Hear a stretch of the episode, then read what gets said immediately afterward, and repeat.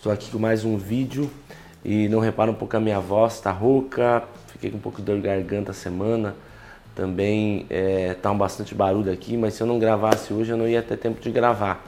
Então preferi gravar para vocês para a gente poder conversar um pouquinho sobre quatro pessoas que precisam passar na vida de um homem segundo o coração de Deus. Eu preguei isso há alguns dias na igreja e eu gostaria de convidar você a, a meditar comigo sobre essas quatro pessoas. A primeira delas é o profeta. A Bíblia fala que Davi ainda devia ter os seus 14, 15 anos e o profeta Samuel vai lá na casa dele e ungir ele. Agora você imagina, para um menino receber uma unção tão especial, né? Muitas vezes a gente ouve a palavra de Deus que não é para aquele momento, mas ela é uma palavra profética, é uma palavra que está se referindo àquilo que Deus tem. Sabe, Deus tem um plano e tem um propósito com cada um de nós. E ele vai usar os seus profetas. Muitas vezes essa profecia vai se encontrar na própria palavra de Deus, mas muitas vezes Deus vai estar levantando pessoas que estão olhando para nós e vendo não aquilo que a gente é naquele momento, mas aquilo que a gente pode ser daqui a alguns anos. Então nós temos que estar abertos, ouvindo a voz profética sobre a nossa vida.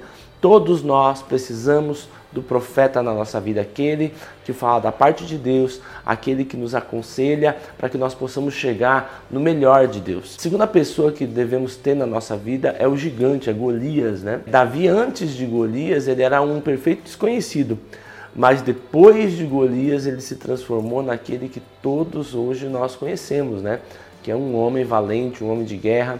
Agora entenda que Golias, naquele momento que ele surgiu, ele parecia ser um problema, mas ele foi o trampolim para que Davi realmente chegasse nos planos e nos propósitos de Deus. Os gigantes são aqueles que vão nos promover.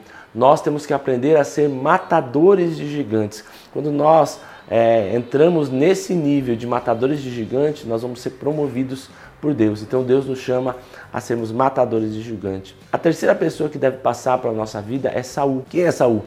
É aquele que nos persegue. Sabe, Deus coloca pessoas ao nosso redor muitas vezes para nos perseguir, para trabalhar conosco. Nós vemos o apóstolo Paulo dizendo que ele orou por três vezes a Deus, pedindo para que tirasse o espinho na carne, que era um mensageiro de Satanás, que era usado para, para que Paulo fosse humilhado. E o que, que Deus fala para ele? Paulo, a minha graça te basta, porque o meu poder se aperfeiçoa na tua fraqueza. Então nós precisamos ter essas situações que muitas vezes nos chegam é, como perseguição, como humilhação, para que nós possamos aprender o que Deus pode fazer através daqueles que vivem na perseguição a Saul, mas não se deixam corromper pelas coisas que estão ao seu redor. E a quarta e última pessoa que deve estar na nossa vida é Jonatas. A Bíblia fala que Jonatas, filho de Saul, tinha uma amizade com Davi maior é, do que uma amizade com o irmão. Eles tinham uma aliança, eles tinham um pacto. E aqui eu gostaria de que você pensasse um pouquinho nisso. Você tem amigos de aliança nesse nível? Jonatas ele era o herdeiro do trono de Saul. Então Saul ele estava lutando para proteger o, o trono de Jonatas. E Jonatas olha para Davi e percebe o poder e a mão de Deus sobre Davi. Jonatas ele decide né? Ele decide pela vida de Davi, pelo ministério de Davi, pela unção que existia na vida de Davi. Quantas vezes nós conseguimos andar com pessoas que muitas vezes nós precisamos promover, ou pessoas que nós temos uma aliança tão grande que mesmo nós estamos às vezes em lados opostos ou com opiniões opostas, mesmo assim a aliança que nós temos com essa pessoa é maior do que as nossas diferenças. Para mim isso se chama maturidade cristã.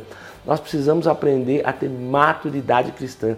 Nós precisamos aprender a conviver com pessoas que pensam diferente da gente, mas que não só porque pensam diferente, são pessoas que nós devemos ignorar. Então gostaria que você fortalecesse essas três pessoas que precisam passar na nossa vida. Nós precisamos do profeta, nós precisamos de um gigante, nós precisamos de Saul, mas principalmente nós precisamos aprender a encontrar Jonatas na nossa vida. Deus te abençoe.